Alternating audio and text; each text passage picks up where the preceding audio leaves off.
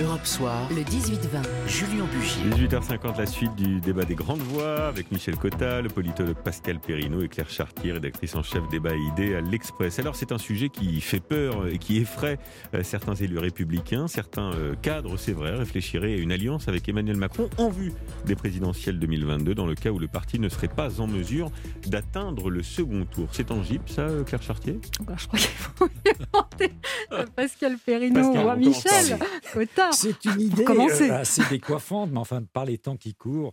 En, effet, c'est Nicolas Sarkozy qui a insinué le. Écoutez, le Estrosi même. Dans les des Républicains. Cette idée.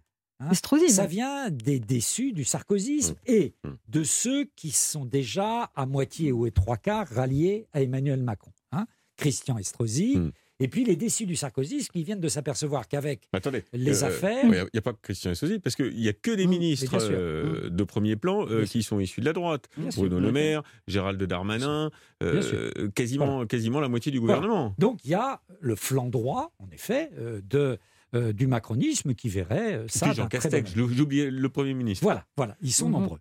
Mais aussi, il y a du côté LR les déçus du sarkozysme, parce qu'ils s'attendaient jusqu'à une date extrêmement récente, à ce que Nicolas Sarkozy mette tout le monde d'accord. Mais pourtant, il avait toujours dit qu'il ne reviendrait jamais. Oui, mais ça, c'est ce que vous dites toujours ça. Quand vous êtes candidat à quelque chose, vous commencez par dire que vous n'êtes pas candidat. Vous pensez qu'il euh, avait vraiment, au fond de son esprit, l'idée de Bien sûr, il y a un refoulé qui était énorme euh, chez Nicolas Sarkozy. Et à défaut d'être le roi, il aurait voulu être celui qui faisait hum, le hum. roi.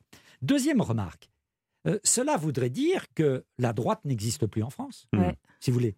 Et ça, tous les sondages montrent le contraire. Euh, c'est un des courants auxquels aujourd'hui les Français s'identifient encore le plus. Hein, beaucoup plus, par exemple, qu'à la gauche. Hein.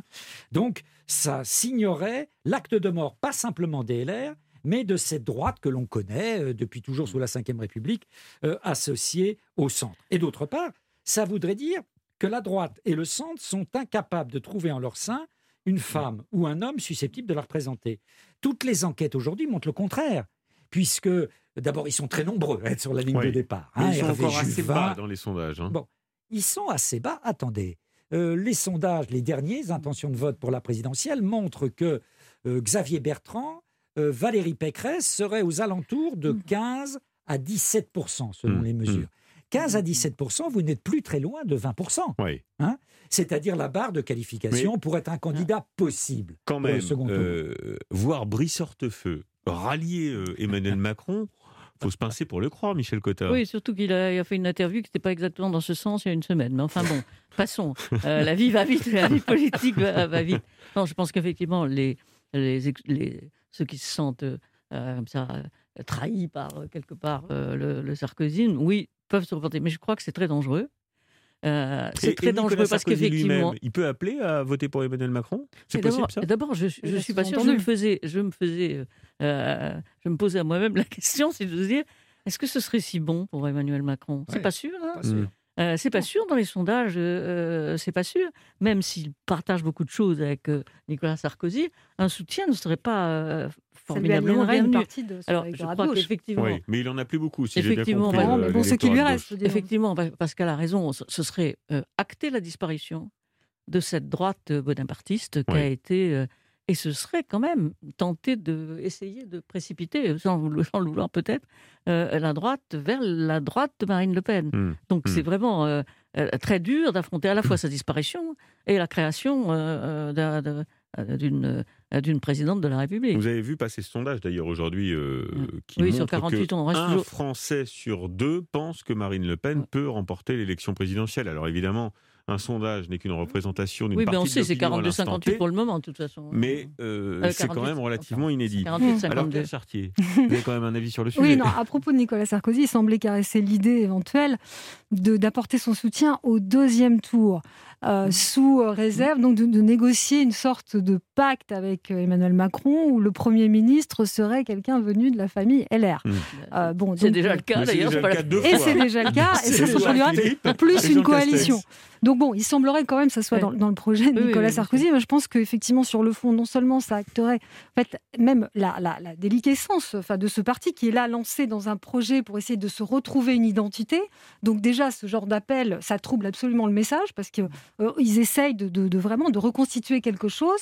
je pense que la droite n'est pas terminée non plus parce que, à mon avis, quand même, Édouard Philippe est une carte ressource, je pense. On n'en parle pas beaucoup, mais, moi, de ce que j'entends. Il peut y aller contre Emmanuel Macron c'est ça la, réserve possible, mais bon, quand demain. il hein, faudrait qu'il tue le père en quelque mm. sorte, mais bon, ça on ne sait jamais en politique effectivement ce qui peut se produire.